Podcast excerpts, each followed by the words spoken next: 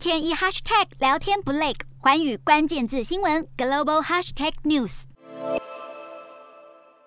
战争爆发之后，其实就有大量的乌克兰人是出逃了。根据波兰边境管理局的统计，逃到波兰的乌克兰人已经超过了一百万人。波兰政府就提供乌克兰的难民生育津贴、免费的医疗服务以及大众运输等等的援助。但是庞大的难民潮其实也严重影响到波兰的经济以及社会成本。欧洲各国在过去两年是深受疫情的影响，如今才刚开始要取消防疫规定，期盼经济复苏，没想到乌俄战争就爆发巴了，欧洲是再度的陷入困境，有大量的难民涌入了波兰。就有专家表示，乌克兰难民的问题可能会超过叙利亚冲突的规模，因此波兰将不得不考虑要重新安置一些人，并且要建立一个国际基金来帮助难民。专家更指出了，尽管波兰的民众有同情心，但是最初的这些热情可能。会被疲劳以及沉重的社会成本所取代。